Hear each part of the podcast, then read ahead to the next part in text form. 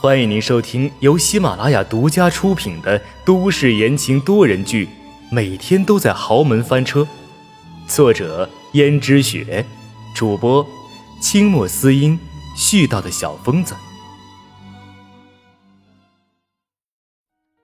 第十八章，纠葛。江如雪问：“你是在怪我是不是？”阎罗被停住脚步。转头回去说道：“都说了，过去的事情，我早就已经不在意了。你就是在怪我。你如果不是心中有别人的话，那你就是在怪我，怪我为什么抛弃了你，而嫁给了江逸轩的父亲，对不对？请你不要胡乱猜测，江太太。而且现在我算得上是你的弟弟，虽然我很不想认你这个嫂子。”但是这样影响终究不好。影响？如果你真的在意影响的话，那你就不会。不会什么？江如雪知道自己触碰了阎洛北的逆鳞，连忙说：“没什么。洛北，我现在生活的已经够惨了，我求求你，你千万不要对我心肠那么硬，可怜可怜我好不好？”我不求跟从前一样和你重温旧情，我只求偶尔的时候，你能够陪我说说话，安慰安慰我就足够了。这不太合适吧？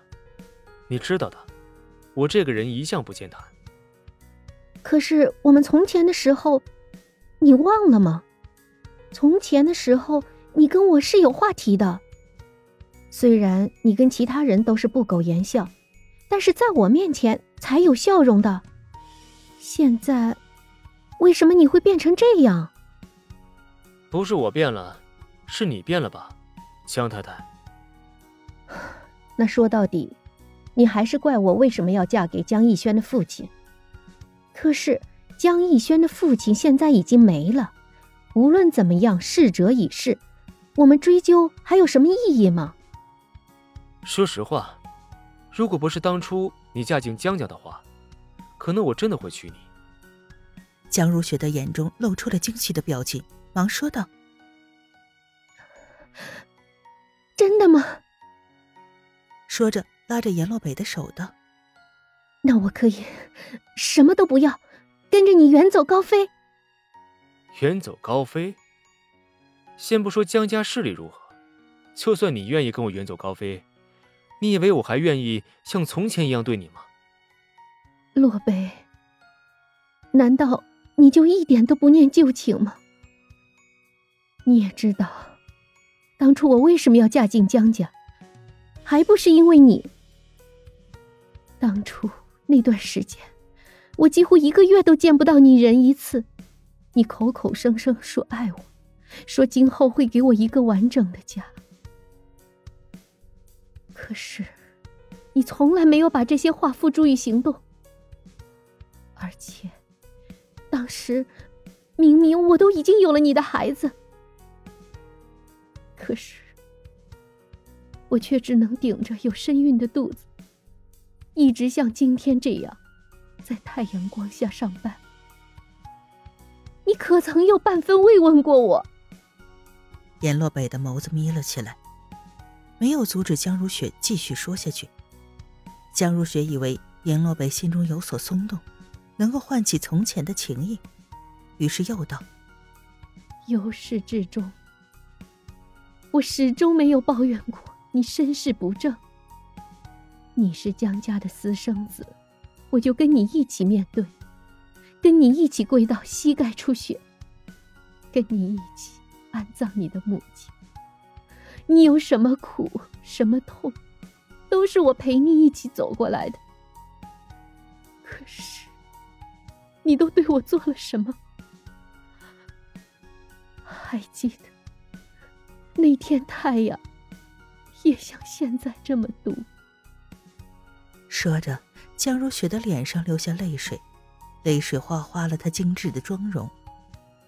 那天。我突然觉得腹中剧痛，结果等人把我送到医院，我醒来，听到的第一句话就是：“医生告诉我，我的孩子没了，我们的孩子没了。”想到这里，阎洛北表面上不为所动，实际心中也有些隐隐作痛。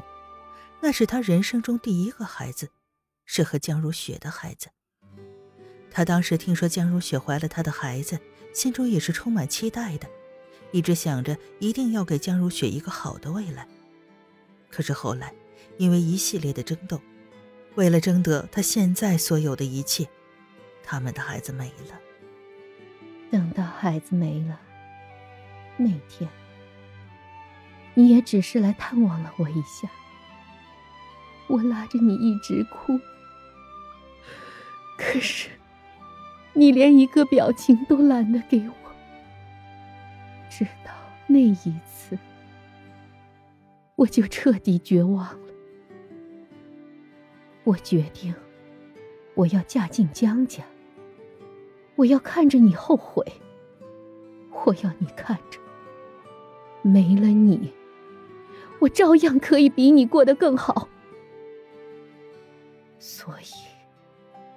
我想尽办法得到了江逸轩父亲的青睐，一个比我大十岁的男人。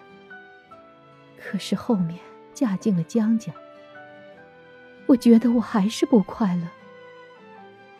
公公他只是把我当成打理公司的一个工具，我的丈夫对我也并不是真心喜欢的。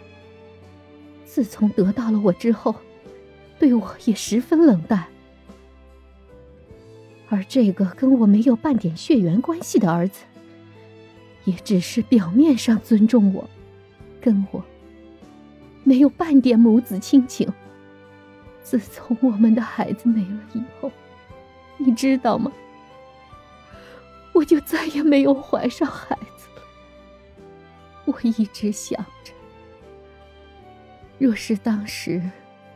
我们的孩子能够生下来，他该有多可爱呀！他现在应该都会叫爸爸妈妈了。江如雪崩溃的大哭起来，而阎洛北说道：“是，当时我是有一点对不起你，但是你千不该万不该，不该在江逸轩父亲牛奶里下安眠药。”如果不是你在江逸轩父亲牛奶里下安眠药的话，江逸轩的父亲说不定就不会死。你要知道，你的手上可是有条人命的，活生生的一条人命。江如雪猛地摇头道：“不，我从来没有想过要害他的，是他自己。”你就不要掩饰了吧。当时江逸轩的父亲跟谁在一起，你是心知肚明的。但是。你却没有半点意见，也不像平时那样又哭又闹，反而是给江逸轩父亲牛奶里下了迷药，这才导致那场大火。江逸轩父亲就是被烧死也毫无察觉，最后活生生和那个女人成了一对活鸳鸯。我，我只是想你。只是想什么？其实你早就料到，那场大火会夺走江逸轩父亲的生命吗？江如雪终于承认了，说道：“就算是这样，那我也是想跟你在一起。自从嫁给江逸轩的父亲，我就后悔了，后悔我为什么要嫁给那个衣冠禽兽，所以我才生出这个计策。可是，洛北，这一切都是因为我爱你啊！”如果不是因为爱你，我又怎么会一气之下嫁进江家，勾引江逸轩的父亲？如果不是因为爱你，我又怎么会害死江逸轩的父亲呢？听众朋友们，本集播讲完毕，感谢您的收听。